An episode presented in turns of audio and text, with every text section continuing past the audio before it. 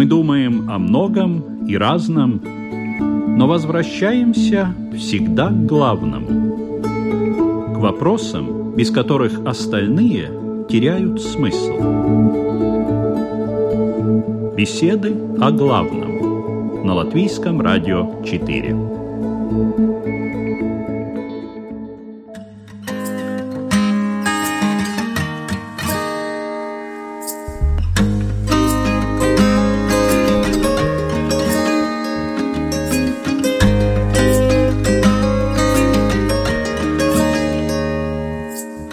Здравствуйте, уважаемые радиослушатели! В эфире Латвийского радио 4 Людмила Вавинска.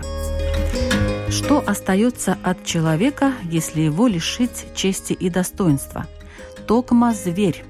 Так написано в одной из старых книг по этикету. Но только ли этикет определяет моральный облик человека разумного? И вообще, что такое моральный облик? Не устарело ли это понятие? Много ли тех, кто защищает свою честь с молоду? А сколько тех, кто меняет ее на богатство и связи? Можно ли прожить жизнь, не уронив своего достоинства? И как защищать честь свою и своих близких, чтобы это не выглядело ни грубым, ни смешным, ни тем более преступным? Честь и достоинство человека в современном мире. Грош ему цена? Этот вопрос я хочу задать участникам сегодняшнего разговора в беседах о главном. Представлю их – Равин Исраиль Айзеншарф. Добрый день. Имам Мухаммад Гига. Добрый день. И католический священник Марис Звидрис. Добрый день. Итак, в эфире программа «Беседа о главном». Наша тема «Честь и достоинство». Обсуждаем.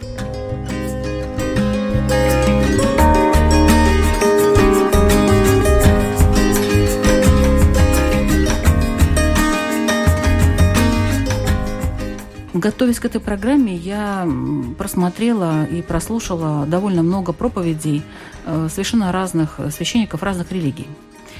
И наткнулась на такое вот определение, что современное эгоистическое общество держится на понятиях чести и достоинства. То есть честь и достоинство – это как будто бы качество эгоиста. И говорится о том, что честь и достоинство – это связь только с Богом, а как бы в жизни это проявление, ну, такой вот эгоистической личности, которая э, хочет думать только о себе, и это связано с гордыней, с независимостью человека от других и так далее. Как вы оцениваете? Это действительно так? Или э, в вашей религии это все таки немножко по-другому? Хочу обратиться к католическому священнику. Марис. Я не согласен с этим рассуждением, потому что честь – это что-то хорошее. Это комплекс моральных норм, которые хорошие в самой сути.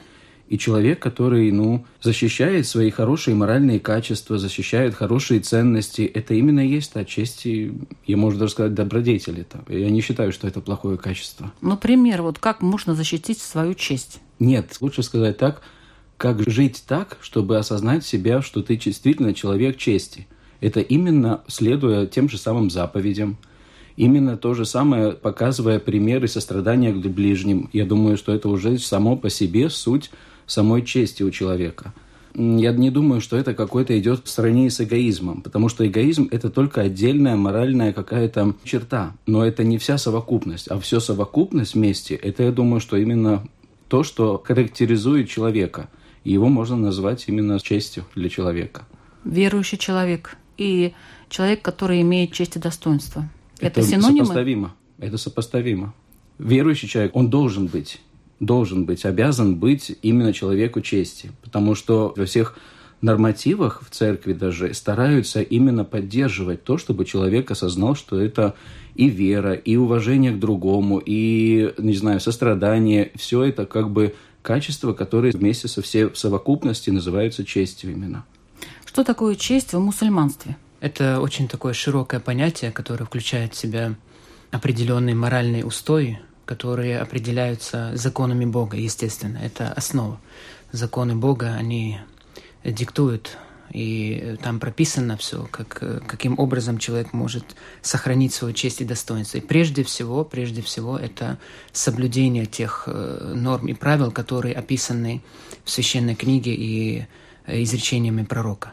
Поэтому хотелось бы отметить, что, э, знаете, вот вот сохранение чести и достоинства тоже зависит от статуса людей. Например, у имама, у проповедника, у религиозного деятеля, у него своя честь и достоинство, да, а у простых например, прихожан, простых мусульман, у них свое, своя честь и достоинство. А как, как различить? В чем разница? Допустим, если простому мусульманину позволено кушать, идя по улице, обниматься со своими друзьями, одевать какую-то футболку, да, допустим, то имаму, религиозному деятелю это не позволено. Или судье, допустим. Ну, это правила религиозные, но это, наверное, все-таки не честь, не достоинство, нет? как-то близко к этому. То есть, когда говорят же, это недостойно имаму так себя вести, допустим. Недостойно имаму, чтобы он шел по улице и кушал. Недостойно имама одевать короткую футболку. Или судье, например, который, э, значит, занимает какую-то определенную должность. Вот это как-то немного есть там связь. И это определяется. Даже, вы знаете, есть такое понятие в религии, есть такие разделы, где такой человек, который так себя недостойно в обществе ведет, и хотя это не является каким-то запретным или грехом, но это является как низким уровнем поведения в обществе. Да, низкий уровень поведения в обществе. И говорят, что это недостоин этот человек выступать в качестве свидетеля по тому или иному делу. Даже есть такое понятие. Хоть он не грешник, о грешниках вообще нет речи, который большие грехи совершает, он даже не может быть в качестве да, свидетеля выступать. А вот именно люди, которые недостойно себя ведут в обществе, да, они потеряли в какой-то степени свое достоинство, свою честь, они тоже не могут выступать каким-то свидетелем того или иного дела. Честь и достоинство в иудаизме. Э, достоинство понимается как соответствие качеству, в котором человек себя проявляет. Это может быть качество статусное, ну, то, о чем мы сейчас говорили, скажем, это может быть священник, ему соответственно или несоответственно вести себя определенным образом. Это может быть качество в семье, скажем, э, мужчине в семье достойно вести себя определенным образом, но не так, как женщине, не так, как ребенку. И таким образом достоинство понимается как соответствие функции и статусу. И это надо хорошо понимать. То есть э, с еврейской точки зрения можно, неважно там судье или священнику или кому, дома одеться так, как ему удобно, как привычно, но когда он проводит официальное мероприятие или участвует в нем, ну уже, соответственно, иначе. Это общечеловеческие нормы. Но это только одежда. Не только одежда, это и речь. То есть понятно, что мы владеем разными уровнями языка, но то, что позволено одному, не позволено другому. Честь понимается как то, что связывает человека с его системой ценностей. Например, это может быть религиозная система ценностей, это может быть нерелигиозная система ценностей, но тем не менее, скажем, офицеру в армии его офицерская честь требует определенного стиля поведения. Таким образом, если человек представляет, неважно, армию, э, религию, семью, Э, своих друзей и так далее, то он должен ориентироваться на самые их достойные высокие представление о норме поведения. И тогда он будет вести себя, с одной стороны, естественно, с другой стороны, в соответствии с ожиданиями. Это одно. Второе. Когда мы говорим об эгоизме и связываем его с понятиями чести и достоинства, стоит выяснить вот эго, то есть я. Это кто? Для одного я – это э, исключительно мое тело и одежда в крайнем случае. А для другого я – это и Э, Бог, и народ, и государство в понятии державности, и компания друзей, которую он представляет среди кого-то. Неважно, если он кого-то представляет, а он все время кого-то представляет, в таком случае его честь уже не вопрос исключительно его поведения и его оценки, а он уже как бы может отбросить или тень, или высветить достойные качества своих друзей. Таким образом, честь представляет с еврейской точки зрения еще и ответственность за то, кого ты представляешь, кем ты себя считаешь и чего ты добиваешься. Ну вот вы сказали сейчас о том, что человек может э, свое понятие чести распределять на разные группы, в том числе даже на какие-то институции, скажем, государства, да? да. А, то есть он может переживать за честь государства, допустим. Разумеется. Есть честь коллектива, есть честь народа, есть честь Бога, например – И понятно, да, что если человек, неважно, он священник или не священник, или вообще не религиозный человек, э, но он хочет, чтобы то, что он говорит, воспринималось так, как он говорит, достойно. Например, он пришел к детям, но он хочет быть понятым, услышанным, принятым в общечеловеческих нормах, без всяких измов. Он старается выглядеть соответственно ожиданиям. Тогда он несет ответственность за те ценности, которые он предлагает.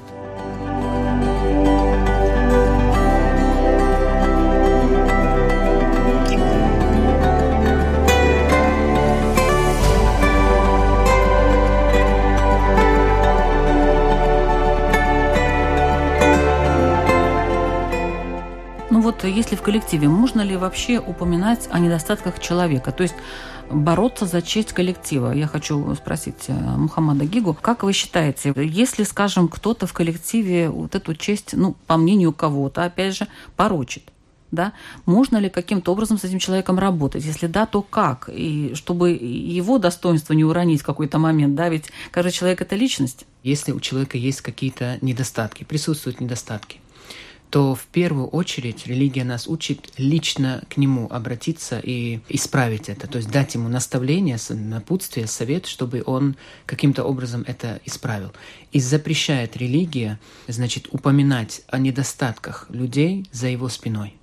Есть Прямо такое, есть вот э, определенный аят? Есть, есть изречение пророка. Mm-hmm. Пророк говорит, что тот, который скроет недостаток своего брата-мусульманина, такому человеку Всевышний скроет его недостатки в судный день. То есть это он сохранил честь и достоинство своего брата-мусульманина тем, что не стал упоминать о его недостатках за его спиной. Но или... сказал ему лично. Но сказал ему лично. Вот религия учит именно подобным образом. Но это в том случае, если эти недостатки, они не связаны с чем-то запретным.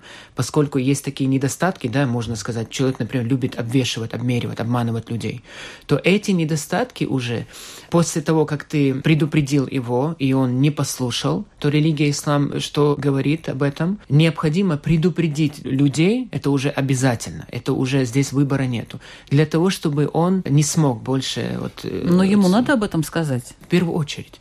То есть в первую очередь нужно об этих недостатках самому человеку э, сообщить. А Это если он не признается, говорит, нет, не обвесил я тебя, там, не обманул я тебя? Зачастую бывает, этот человек уже известен тем, что он постоянно обвешивает, обмеривает. Да? Одно дело, когда его знают как честного человека, и там какие-то недоразумения случилось, то необходимо сначала выяснить, действительно ли он начал этим заниматься или нет. А бывает, что это такое распространенное, что уже это не скрыть. Нужно действовать обязательно. То есть очень важно понять, недостаток, который касается только него, может быть недостатком в характере. То ты как брат-мусульманин, как пророк сказал, да, э, брат брату как зеркало подобно тому, как в зеркало ты смотришь и пытаешься убрать какие-то недостатки в себе, на теле, на одежде, подобно этому ты должен, значит, смотреть на своего брата-мусульманина. Если у него есть какой-то недостаток в характере, в чем-либо, в поведении, в манерах, то, желая добра этому человеку, подобно тому, как ты желаешь самому себе, ты должен указать на это. Аккуратно, это не в коллективе. А вот это очень важно. Да, не при всех.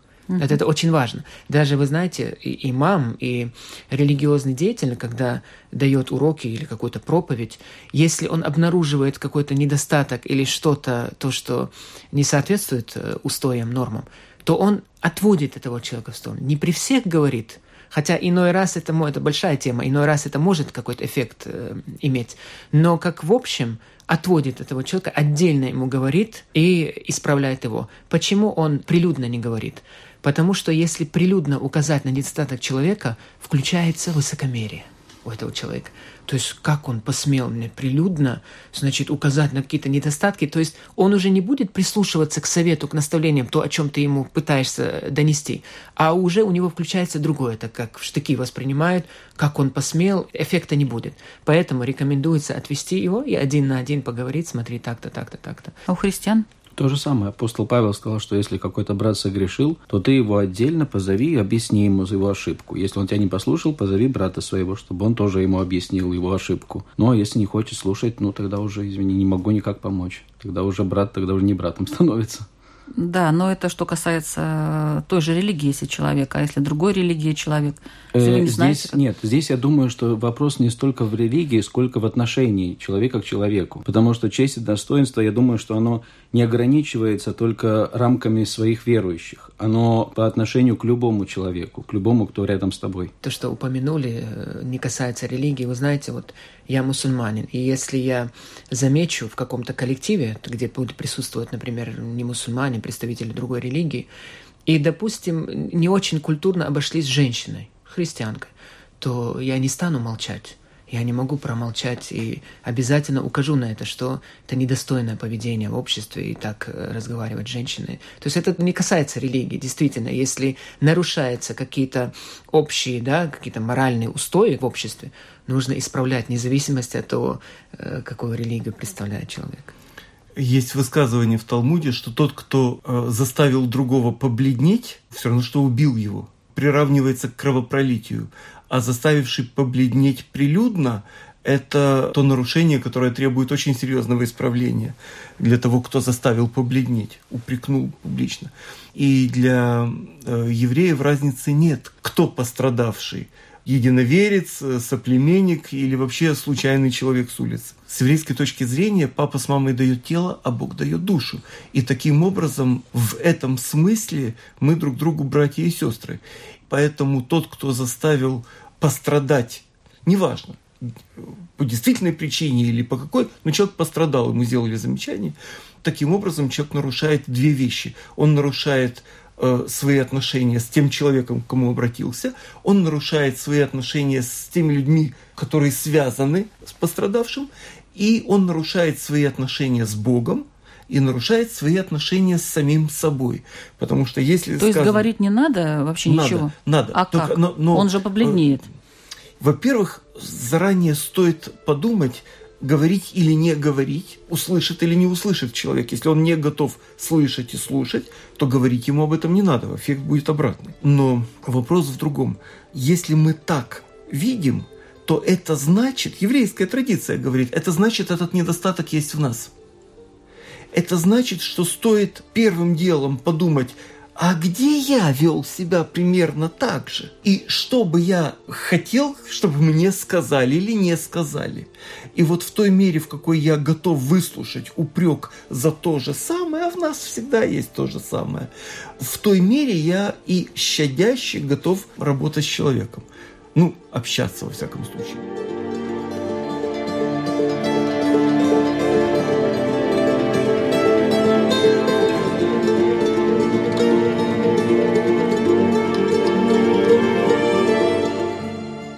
Хочу напомнить, что вы слушаете программу «Беседа о главном». Сегодня мы обсуждаем тему «Честь и достоинство». Нужны ли они в современном мире? В разговоре участвуют католический священник Марис Ведрис, имам Мухаммад Гига и раввин Исраиль Айзеншарф.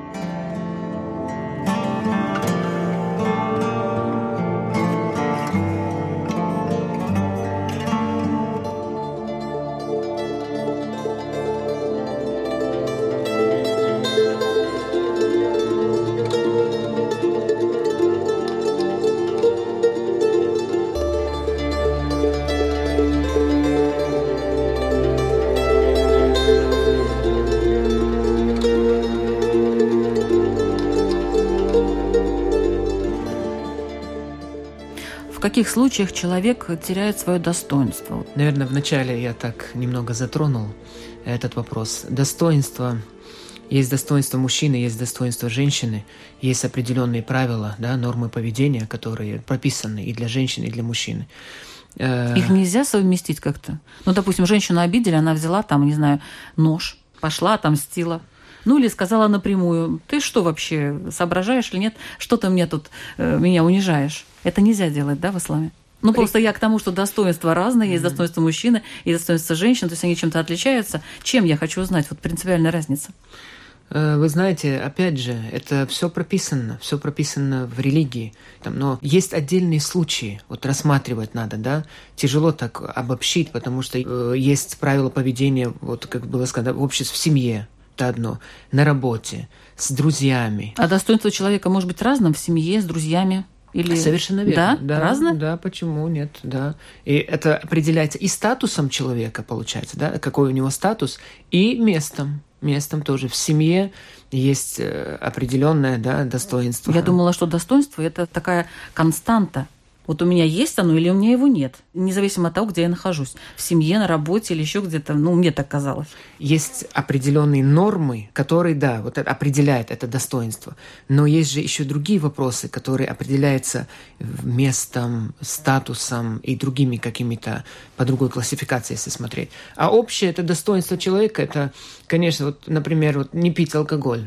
Например, человек, например, теряет достоинство по религии ислам да, он же это недостойный человек, тот, который выпивает, допустим, да. Если он это делает наедине, или это, если он делает прилюдно, то это еще более недостойно, когда он это делает прилюдно, то есть когда он свой грех прилюдно, то это еще больше унижает его достоинство.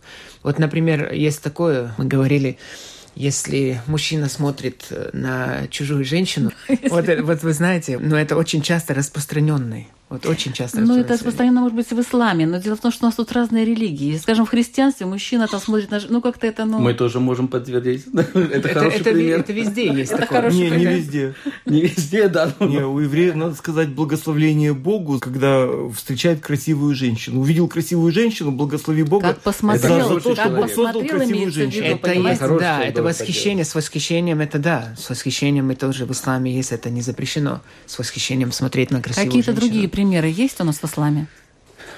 Что касается достоинства. Да. Достоинство мужчины, допустим. Достоинство Значит, мужчины. если он пьет, я поняла, что это да. все теряется. Все, что связано с грехом. Все, что связано с грехом, это уже теряется достоинство. Mm-hmm. Но еще есть такое, как правильное ведение семейной жизни, допустим. Вот mm-hmm. достойный мужчина, как пророк сказал, да, достойный мужчина тот, который обращается с женщинами мягко и с культурой, с мягкостью, с терпением, с культурой. С, То есть ты обидел женщину, потерял свое достоинство. Вот, как, например, как угу. пример, да. Вот, допустим, как пример. Вот есть изречение даже, да, пророка, который достоин. А подлый, если говорить о противоположности, это тот, который унижает и обижает ее. То это тоже вот этим определяется. Мне кажется, любое поведение аморальное, оно уже отбирает у человека это чувство достоинства. Либо он сам это осознает, либо другие уже на него смотрят уже без того достоинства, которое он должен был себе нести. Это не обязательно, но это как сказать, в основном это грех. Я с этим полностью согласен, потому что грех это, любой грех это аморальное поведение будет. Но, например, в обществе тоже есть иногда какие-то каноны, какие-то условности, которые, нарушая, может быть, человек там не особо согрешит, но какие-то переступит какие-то черты. И тоже будет считаться как аморальное поведение. Я не знаю, даже тяжело сейчас сказать там сразу как. Там раньше на дуэли там сразу кидались люди. Защищали свою честь. Защищали честь и достоинство, да. Либо свое, либо какого-то другого человека. В иудаизме э, есть хороший пример.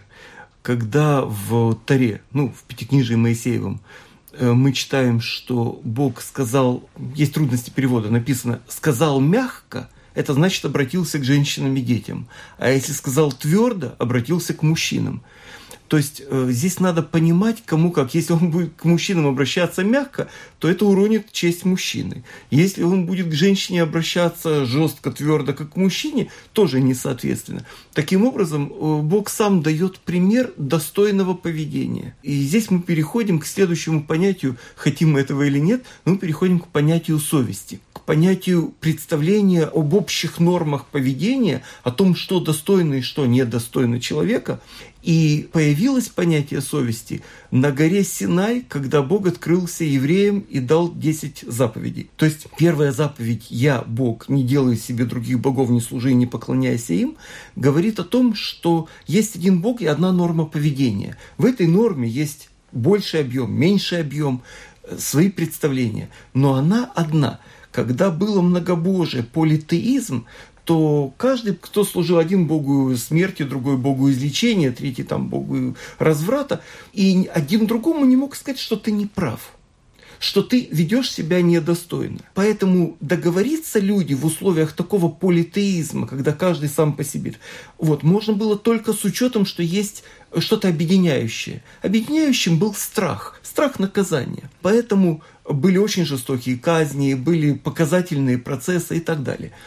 Когда появилась идея одного и единого Бога, каждый, и тот, кто нарушает, и тот, кто судит, и тот, кто не судит, каждый знает, что хорошо и что плохо. Таким образом, появилась единая норма достойного, честного поведения. Проблема возникла с еврейской точки зрения, когда после французской революции, когда отрубили голову Богу в сознании людей – и дальше королю. И началось утверждение индивидуализма такого антирелигиозного, антитрадиционного и так далее, то появилась возможность перейти к потребительскому обществу, где каждый становится э, задачей самого себя, каждый сам у себя идол – я потребляю, я цель творения. И тогда все остальные становятся для меня средством. И тогда мы не можем говорить о честном, достойном поведении, потому что, в конце концов, я же задачица для самого себя – но вот как раз мы к тому и пришли, о чем я говорила в самом начале, что в проповедях очень многих как раз и говорится о том, что современное эгоистическое общество держится на понятиях чести и достоинства. Хотя это вроде как какое-то противоречие лично у меня было. Но вот сейчас вы объяснили, э, так сказать, исторически, как это вообще произошло. То есть все-таки эгоизм – это даже если с чувством собственного достоинства, но это плохо, и в любом случае это как-то в дальнейшем будет наказано. Я бы не согласился. Если считать сказать, что я и мое эго – это мое тело, мой счет в банке, моя квартира – это одна ситуация, тогда я потребитель. Если считать, что я – это представитель, прошу прощения, представитель Бога на земле в том, что я делаю, я его могу или возвеличить, или опозорить, не дай Бог. И в таком случае мой эгоизм, который включает в себя заботу о детях, женщинах, о чести, об общих нормах поведения, тогда мой эгоизм – это уже не эгоизм отдельно взятого индивидуума, да, это уже масштабное явление. Сказано вот что, что самое плохое, что может произойти с человеком с еврейской точки зрения, что он забудет о своем царском, то есть божественном происхождении тогда он э, будет считать себя потомком э, случайной связи случайных обезьян или там э, спорами с иных планет занесенных. Ну, то есть у него не будет своего достоинства и тем более чести. Да, и тогда он будет жить не для чего-либо, а потому что. Если он живет потому что, то он живет один раз здесь, сейчас и побольше любыми методами, которые позволяют ему и завтра получать... Но это не мешает ему иметь честь и достоинство? Или это мешает ему? Это мешает. Если он, если он считает себя случайной комбинацией атомов в этом огромном мире, то его задача получить наслаждение здесь и сейчас, с учетом, что и завтра можно будет, а с учетом, что и завтра, это только с учетом страха. А не потому, что он хочет отдавать. Зачем отдавать? Если он отдаст, у него будет меньше. А человек, который живет для чего-либо, для чего-либо, у него есть сверхзадача, он тогда и в будущем хочет иметь возможность отдавать. Но чтобы отдавали, нужно, чтобы принимали. Так вот, чтобы принимали то, что он готов дать, он должен вести себя достойным образом.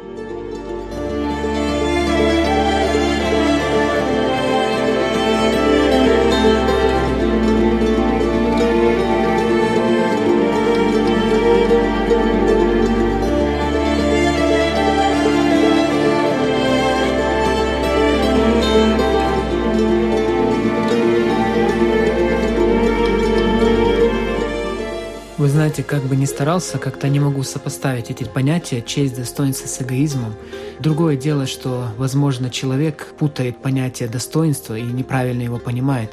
И бывает такое, что в обществе что-то он может э, сделать, какой-то поступок совершить, и он будет думать, что это достойный поступок. А на самом деле другие люди это понимают, что это эгоизм какой-то. Допустим, э, если он ответил как-то вот его обидели, ответил тем же. И, возможно, он посчитает это достойным поступком, да, а на самом деле это, если с точки зрения религии, естественно, говорить, это не есть достойный поступок, наоборот.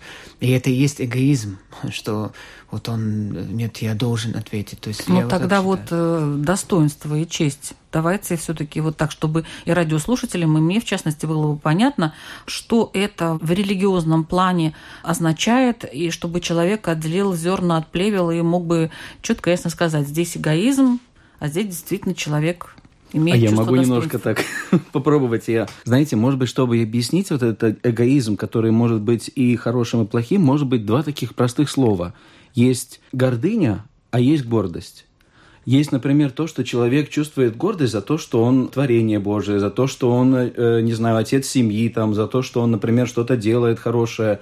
А есть гордыня, когда он впадает в такое тщеславие, что он видит только себя и не видит остальных уже. Это уже не гордость за себя, а это гордыня, что я только ищу славы. Они делают то дело, которое делаю хорошо и радуюсь этому. Может быть, эти два слова более помогут объяснить, что значит эгоизм может быть и в хорошей точке зрения, и с плохой точки зрения. Ну, достоинство. Достоинство – это чем он может гордиться. Это что-то очень подобное на гордость тоже самое. Ну, вот видите, все-таки это близко. Это очень на самом близко, деле. Да, но вот просто эти два слова, они могут быть более подчеркивают именно то, что значит может быть и плохое с точки зрения эгоизм, и с хорошей точки зрения эгоизм. Я больше так смотрю. Это вы Прям мне холестерин напоминает. Не, не, не. Хороший холестерин и плохой холестерин. Может быть, я не знаю, не доктор. Я бы так э, радиослушателям предложил бы понять, что такое честь и достоинство, а это определенные, как мы уже говорили, да, нормы, устои, которые определяют закон, законы Бога, да, законы Творца диктуют, и понять и изучить, как сохранить свою честь и достоинство в семье отдельно, в отдельной ячейке общества, на работе в отдельной ячейке общества, с родственниками, с коллегами, с друзьями. То есть это вот тут уже отличается. Да?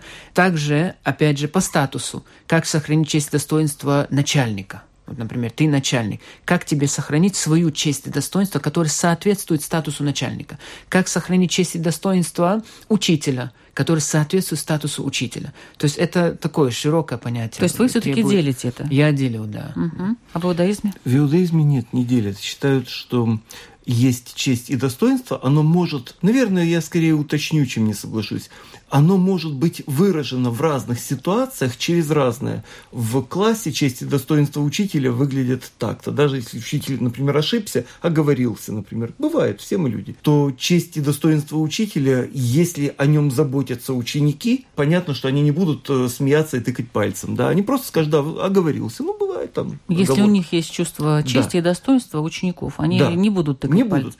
А Учи- если и- нету, то- а, а если учитель заботится о чести и достоинстве учеников, то он не будет э, публично выговаривать ученику, он просто укажет на то, что он ошибся, а не то, что он грешник, а то, что он совершил грех. Это немножко разные вещи. Для того, чтобы с еврейской точки зрения понять вот эти представления о чести и достоинстве, стоит ввести новое понятие, я думаю, ответственность и ответить на вопрос, вот знаете, нехорошо по-русски звучит, но по-одесски очень хорошо. Куда мы живем? Какие цели человек для себя поставил? Если он поставил для себя целью э, выпендриваться в компании в подворотне где-нибудь, да, то тогда представления о чести и достоинстве будут искажены той задачей, которую он поставил. Если же он поставил себе задачу дать нормы поведения, воспитать детей, показать то, что он несет как хорошее, тогда э, его честь и достоинство требуют определенного поведения. В семье так, на работе иначе, с друзьями тоже. То есть одна и та же цель требует разных средств для своего воплощения. А мне-то вот кажется, что человек, у которого есть чувство собственного достоинства, он э, уважает других. Независимо от того, где он находится, в семье, на работе, начальник, он подчиненный. Разумеется. Уважение, так сказать, как основа вот этого чувства собственного достоинства. То есть сначала э, научись уважать людей, да, а потом уже проявляй там какие-то свои. Есть даже такое представление презумпция достоинства. Презумпция достоинства предполагает, что человек, с которым мы встречаемся впервые, достойный человек. И тогда мы к нему обращаемся как к достойному, честному человеку, пока он не доказал обратное. Но бывает и так, что тот аванс отношений, который мы предлагаем, который очевидно аванс, он заставляет человека внутренне подтянуться и соответствовать тому посылу в отношениях, в достойных отношениях. И он уже не позволит себе то, что мог, наверное, позволить в другой ситуации.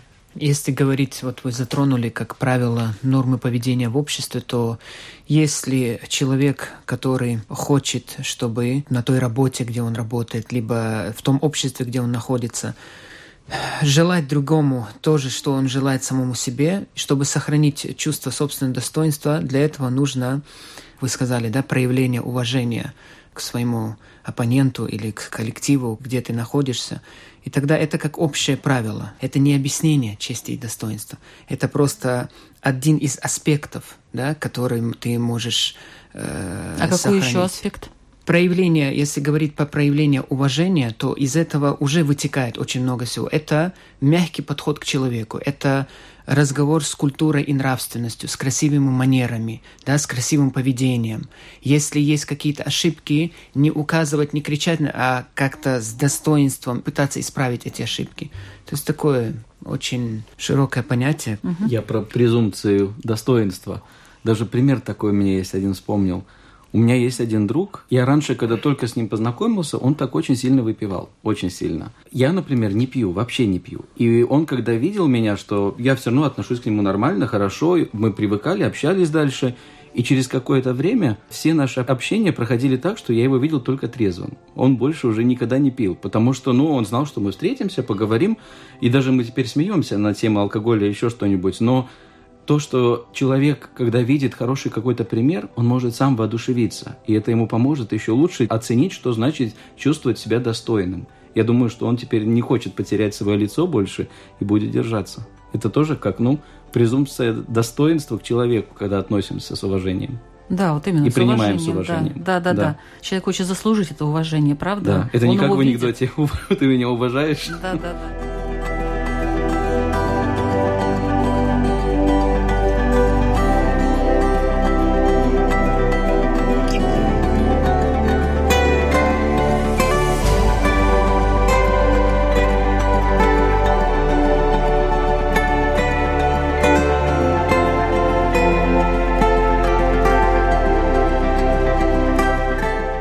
Нашем мире, когда все продается, все покупается, все всех обманывают и тому подобное. Но представление такое о мире у нас, ну, скажем так, не, не очень веселое. Э, человек, у которого действительно есть честь и достоинство, какое его место в этом мире? С еврейской точки зрения, чем меньше духовность окружающих, тем выше ценится любое проявление духовности. И... То есть они понимают, они это чувствуют, да, несмотря на то, что да, они разумеется. могут не находиться на таком уровне. Да, да? разумеется. Но э, в таком случае те усилия, которые человек предпринимает для того, чтобы сохранить свой человеческий облик в собственных глазах, даже если это не будет оценено, они гораздо выше ценятся. Поэтому говорится, что если он э, праведник среди праведников, он не так заметен.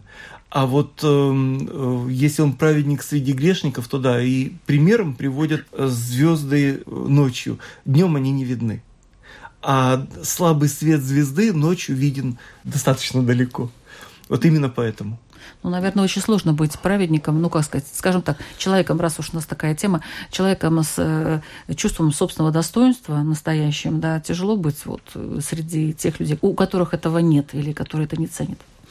Сразу же вспоминается э, изречение пророка Мухаммеда, где он рассказывал о признаках конца света и говорил, что наступит такое время перед концом света, когда достойные качества, качества, человеческие качества, они будут считаться за слабостью. А недостойные качества, они будут возвышаться. И это мы то, что вот видим на сегодняшний день, да. А на самом деле, если подумать, да, прийти к здравому смыслу, понятно, что достойные человеческие качества, они никогда не утрачивают, то есть никогда они не станут э, недостойными. В какое бы время мы ни жили и при каких бы обстоятельствах мы ни жили. Просто есть один вопрос. Человек хочет получить довольство Создателя, довольство Всевышнего, или человек хочет получить довольство созданного, довольство такое, знаете, временное довольство, чтобы... Группа лишь, какой-то людей, да? Да, угодить кому-то, да, и переступить э, через вот эти, и вести себя недостойно. Вот это очень, если честно, это отвращает, отвратительно, когда э, бывает какую-то грубость, дерзость, бескультурие, да, невоспитанность, хотят показать, что это волевой человек, что это мужественный, что это вот, а тот на добрых воду возят, говорят. Вот это мы предупреждаем. Я как проповедник, да, я предупреждаю от таких фраз и выражений, чтобы ни в коем случае человек не порицал достойные качества, чтобы ни в коем случае человек не говорил, что какие-то законы Священного Писания, они устарели, сейчас это уже надо поменять, это уже было для другого времени. Нет.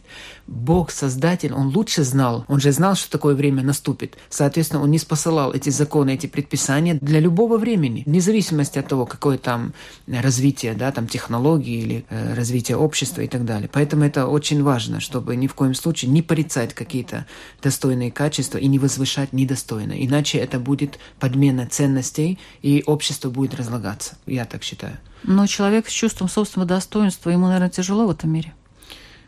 На сегодняшний день, да, вот как не тяжело это признать, да, и неприятно, но так и есть, потому что бывает, вот знаете, на работе, не хочу обобщать, конечно, но бывают отдельные места, да, где прямо просят, чтобы ты э, не говорил правду, например, да, чтобы что-то скрыл, например. Такое очень неприятно, если честно. И я тоже сталкивался с таким, в том числе и на работе. Куда христианам идти? Честным и с чувством собственного достоинства. Же. У человека, у которого есть собственное достоинство, мне кажется, что ну, чувство вины у него может, конечно, возникать по каким-то причинам, но не все время.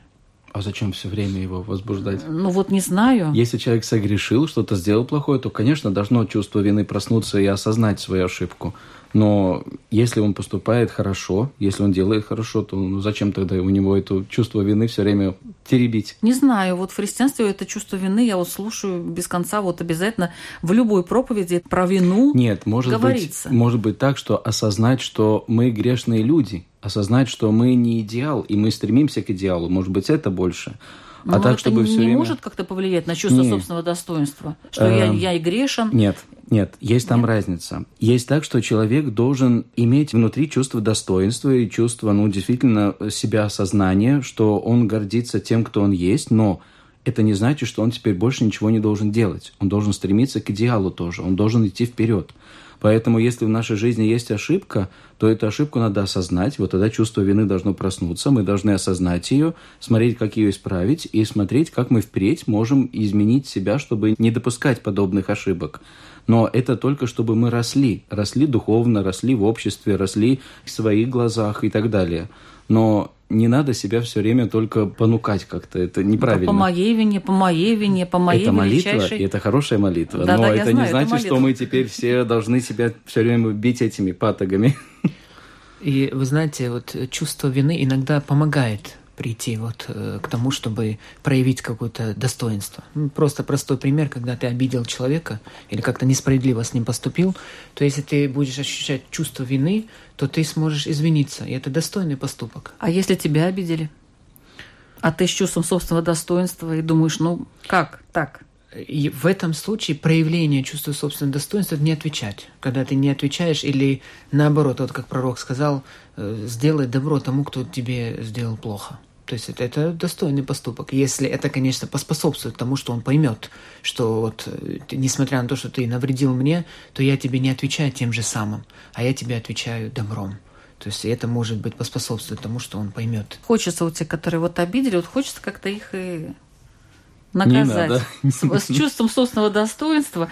Э, ну, а, а кто мир будет делать лучше, если не мы, вот тут сидящие четверо? Знаете, есть еще такая одна хорошая вещь, что Иногда, например, когда тебя обидели, то нужно действительно немножко переждать. Потому что, может быть, потом со временем я сам осознаю, что есть и моя проблема, что есть и моя вина, что, может быть, то, что меня осудили, может быть, и в чем-то был я и не прав. Потому что в первый момент сразу всплывают какие-то эмоции. О, нет, за что? Я же такой хороший человек. Нет, не может быть, хороший я не могу человек принять. это гордыня. Во. А чувство собственного достоинства это Нет, другое. И вот именно люди часто путают их. И в первый момент сразу просыпается эта гордыня, а потом, когда он уже осознал, понял и, может быть, заметил свою ошибку, исправляет, вот это достойный человек. много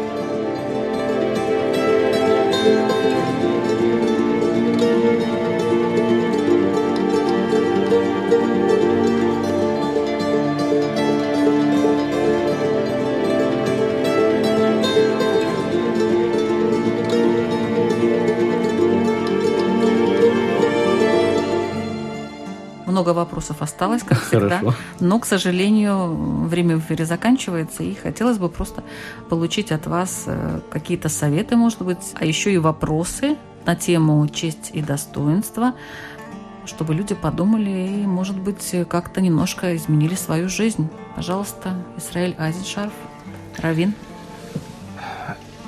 Я бы э, предложил просто человеку, который задумался о чести и достоинстве, а, где-то помолчать минут пять и подумать, кто я, куда я живу, ну, понятно, да, и чем я готов поступиться ради того самого главного. И тогда мелкие обиды, э, склоки, они покажутся настолько незначительными, что об этом даже говорить будет неудобно. Потому что если мы вспомним, попытаемся вспомнить те обиды, которые нам были нанесены там 10 лет тому назад, мы даже и не вспомним ни содержание, ничего. Мы просто вспомним, что вот нас обидели, а почему, а кто, а за что, уже не вспомним. Нахлынуло чувство. Считайте, что прошло 10 лет. Как и через 10 лет к этому отнесусь. Вот так. А самый лучший ответ тому, кто пытается задеть честь и достоинство другого, это стать лучше в том, что очевидно для окружающих. Если человеку говорят, что он невежда, ну да, что-то мы не знаем. Поучись еще. Тогда тебе не надо будет доказывать, что ты дурак, сам дурак. Будет настолько очевидно, что ты образованный человек, что никому в голову не придет возвращаться к вопросу. И так в каждом проявлении. И тогда мы вместо того, чтобы разгонять темноту палкой, просто зажжем небольшую маленькую свечку позитива и все. Имам Мухаммад Гига. Я бы хотел сказать о том, что каждый человек стремится сохранить свое достоинство перед другими. Неважно, перед родственниками, перед близкими или перед посторонними людьми. И обратить внимание радиослушателей, что те нормы поведения, которые они установили, допустим, в семье, которые они установили э, со своими близкими, ту норму отношений, которые они установили в своей семье, они не подходят в другом месте. Они не подходят в мечети, допустим, со своими братьями и сестрами по вере. Э, эти нормы, которые установлены в мечети, да, возможно, они не подойдут в другом месте. Поэтому мое такое искреннее наставление, мой совет – изучить все эти нормы поведения в семье, нормы поведения на работе, нормы поведения – с родственниками, с соседями и так далее. И тогда человек, он будет знать, как сохранить свою честь и достоинство в разных ячейках общества. Вот это очень важно. Католический священник Марис Видрис. Может быть, я попрошу увидеть достоинство, заметить достоинство в тех людях, которых мы не считаем достойными. Может быть, в них тоже есть достоинство. Спасибо. Вы слушали программу «Беседа о главном». Слушайте эфиры каждую среду в 14 часов, сразу после новостей. Ведущая Людмила Вавинска. До следующей встречи.